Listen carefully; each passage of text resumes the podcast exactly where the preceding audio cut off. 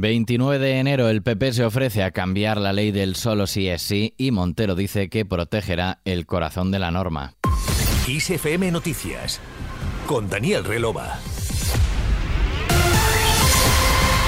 Día más, el PP ha tendido la mano al gobierno para cambiar de forma urgente la ley orgánica de garantía integral de la libertad sexual. Este domingo, el portavoz del partido del comité de campaña, Borja Semper, se ha referido a la posibilidad de que la ley del solo sí es sí se someta a cambios para revertir la rebaja de condenas a agresores sexuales. Entre otras cosas, ha dicho que la necesidad de cambiar esta norma se ha convertido en un clamor en España y ha opinado que quien tiene que salir a la calle no son los agresores sexuales, sino la ministra de Igualdad, Irene Montero. La ley se tiene que modificar ya y los diputados y diputadas del Partido Popular están a disposición del Gobierno para modificar la ley ya. Estamos hablando de que cerca de 300 agresores sexuales se han visto beneficiados de una manera u otra de los efectos de la ley del sí es sí. Y quien tiene que salir a la calle no son los agresores sexuales, quien se tiene que ir a la calle es la ministra de Igualdad. Y esto es algo clamoroso y es algo que necesita España y que necesitan sobre todo las mujeres que han sido agredidas sexualmente.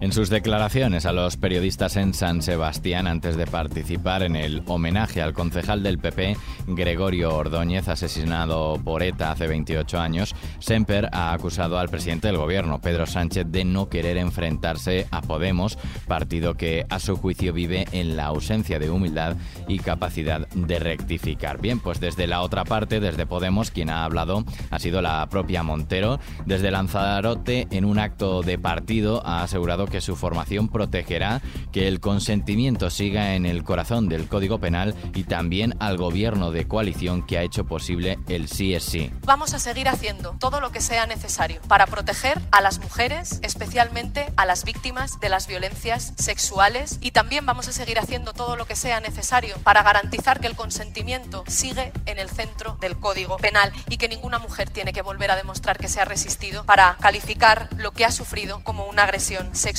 y también vamos a hacer lo que sea necesario para proteger este gobierno de coalición que es el que nos está permitiendo convertir en políticas públicas lo que los movimientos, el feminista, el de pensionistas, el de la lucha por el derecho a la vivienda, reclaman y conquistan desde las calles. En su discurso, la ministra ha lamentado que frente a las felicitaciones que ha recibido el gobierno español desde la Unión Europea y otros organismos internacionales por esta ley orgánica de garantía integral de la libertad sexual, en este país sus promotores sufran una ofensiva indecente de la derecha política, judicial y mediática que persigue la vuelta al modelo anterior, ha dicho. En Santander ha estado el ministro de Presidencia, Relaciones con las Cortes y Memoria Democrática, Félix Bolaños, que ha reivindicado los avances del gobierno de Sánchez frente a la nada, según él, del presidente del PP, Alberto Núñez Feijó.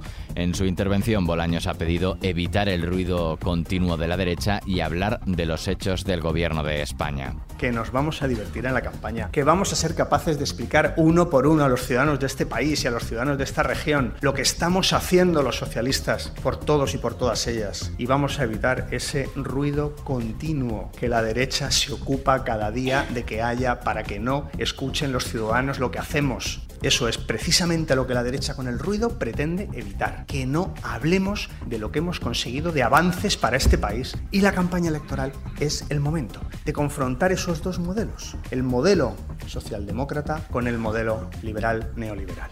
Para concluir, Bolaños ha subrayado la necesidad de que Sánchez siga siendo presidente del gobierno para que España siga avanzando y sea un país más justo. Seguimos en Salamanca, donde la Marea Blanca ha celebrado este domingo su manifestación más multitudinaria, con unas 11.000 personas en la capital y cerca de 3.000 en Béjar, según datos de la subdelegación del gobierno.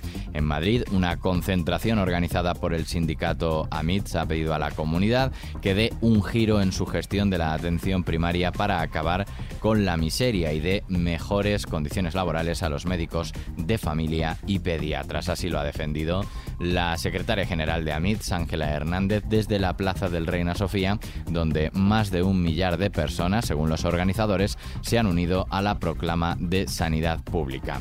En clave internacional, el primer ministro británico Rishi Sunak ha anunciado que ha expulsado de su cargo ministerial al presidente de su partido conservador, Nadim Zahawi, en medio de un escándalo por irregularidades fiscales durante su etapa como ministro de Finanzas. En Israel, el endurecimiento de medidas punitivas contra palestinos implicados en ataques y su entorno son parte clave de la estrategia del gobierno de Benjamin Netanyahu para aplacar la nueva escalada de violencia en la región mientras despliega también tropas sobre terreno para reforzar la seguridad. Y Ucrania, pendiente de la llegada de más armas de sus aliados occidentales, resiste la creciente presión rusa en Buledar y Bakhmut, en la región oriental de Donetsk, donde los combates se recrudecen a menos de un mes del primer aniversario de la guerra. Por otro lado, el presidente de Turquía, Recep Tayyip Erdogan, ha anunciado que prevé desligar el proceso de adhesión a la OTAN de Finlandia del procedimiento en marcha con Suecia, prácticamente bloqueado desde el episodio de la quema del Corán en Estocolmo este mes. Y nos vamos con lo nuevo de Andrés Suárez. です。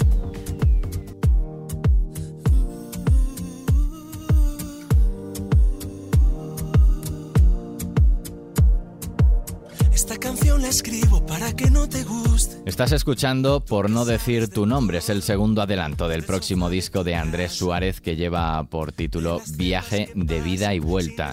El propio artista dice que esta canción es la decisión de darle cariño a aquellos que nunca lo recibieron, una pieza que busca combatir el odio con amor, regalarle a estas personas una caricia, dice. Aquí terminamos. Antonio Alfonso Hernández ha estado en el control técnico de este nuevo podcast de XFM Noticias. La música y información siguen como siempre en Kiss FM. Saludos de Daniel Relova. Hasta mañana.